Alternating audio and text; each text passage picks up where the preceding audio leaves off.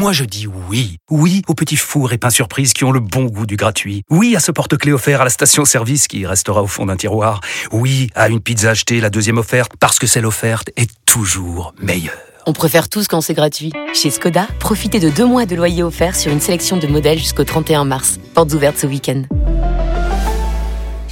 Deux loyers offerts après premier loyer en LLD 37 mois sur toute la gamme Skoda, Orenia et Enya Coupé, c'est accord par Volkswagen Bank. Détails sur skoda.fr. Pour les trajets courts, privilégiez la marche ou le vélo. Vous écoutez RMC. RMC, le Mosca. ZAP.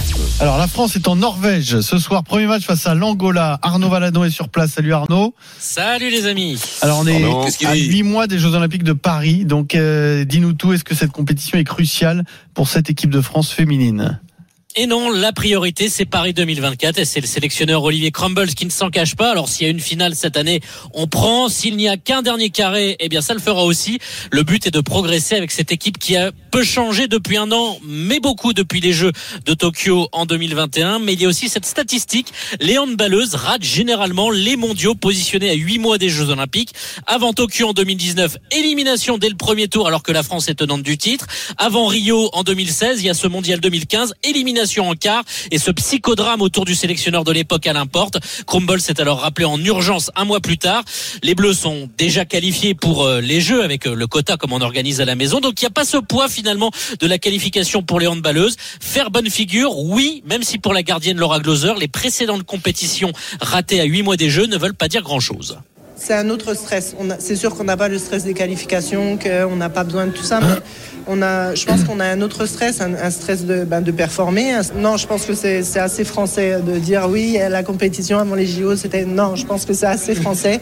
Euh, nous, il faut vraiment qu'on reste dans notre bulle, il faut vraiment qu'on soit concentré sur nos objectifs.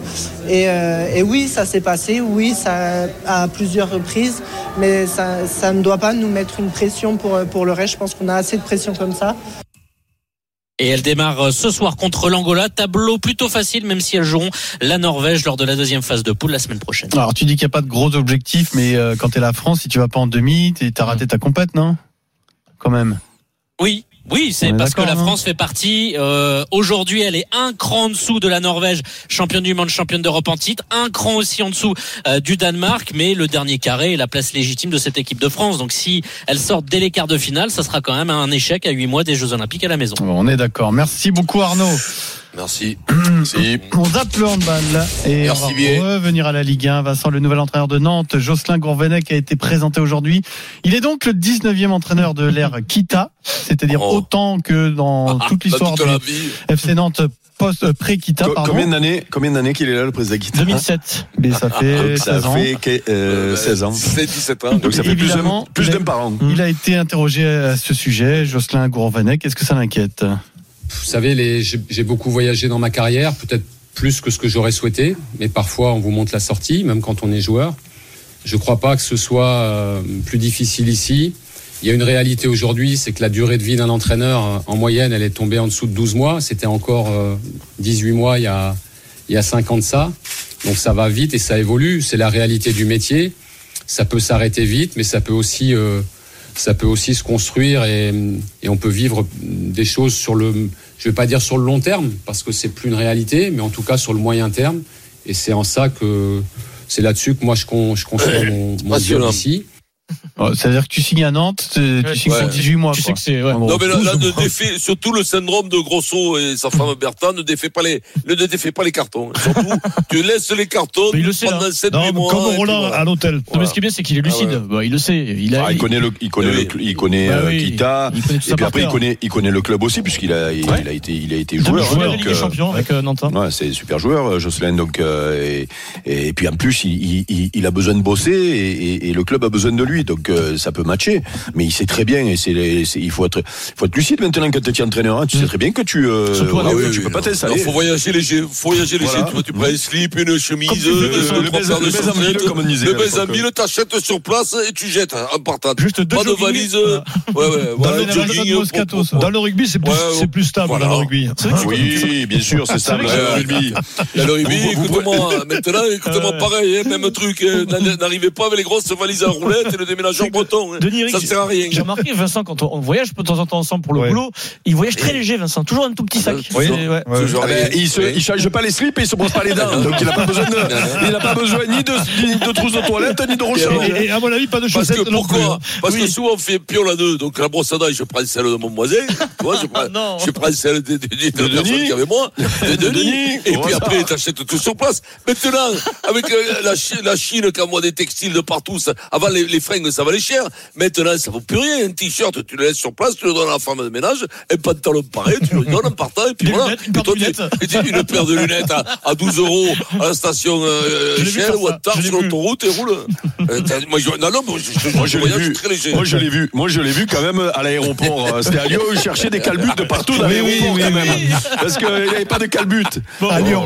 Avant, il y a Non, pas mais eu ça de va de chien. très peu. Non, mais le problème, ça, alors ça, par contre, jamais acheté dans les aéroports, Pierrot. là, Eric, oui. jamais. Parce que là, Oui, ça il coûtait t'a les- vendu. là, Il les maintenant filé pour il- 60 non, balles de, de, de Mais caleçon. oui, je, je me souviens, quand il est arrivé, il a, vendu, il a voulu te vendre des calbutes, euh, euh, comment ça s'appelle, Hugo Boss. C'est-à-dire, quoi. le- mais c'est pas dingue, non Oh non, mais Dans c'est les très grandes tailles. Eric.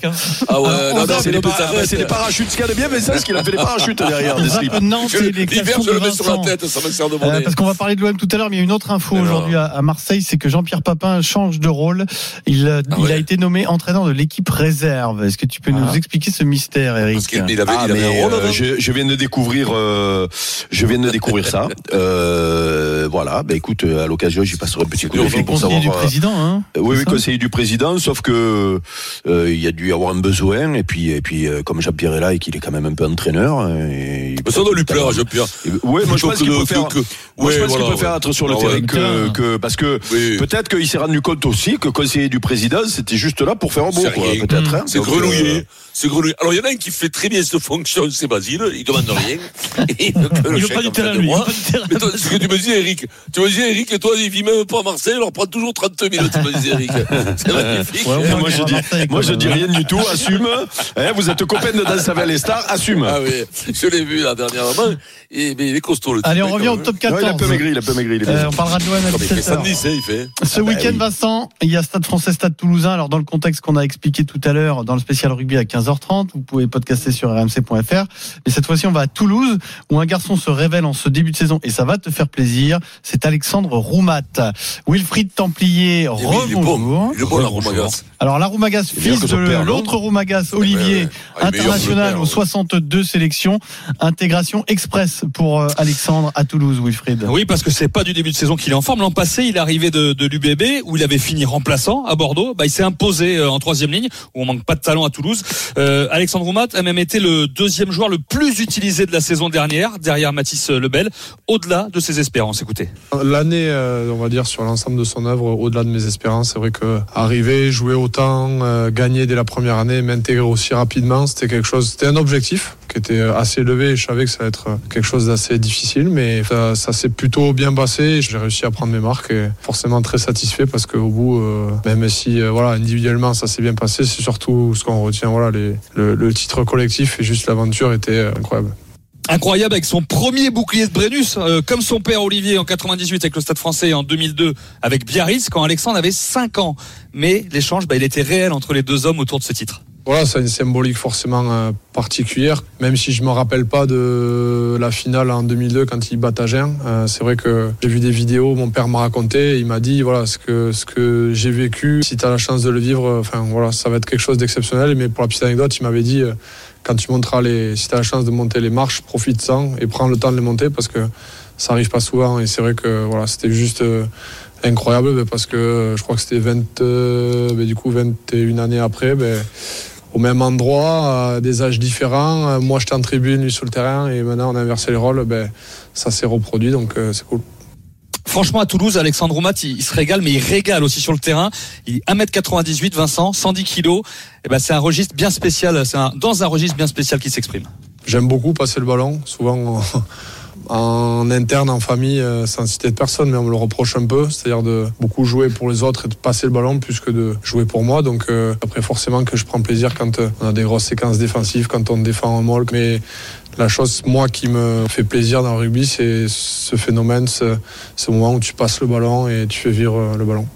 Et aujourd'hui, finalement, il lui manque plus qu'une chose. Vive une euh, première sélection chez les Bleus. Il a été appelé euh, parmi les 42 en 2020. Et lors du dernier tournoi, sur une blessure de Boudéan, bah, il attend son heure.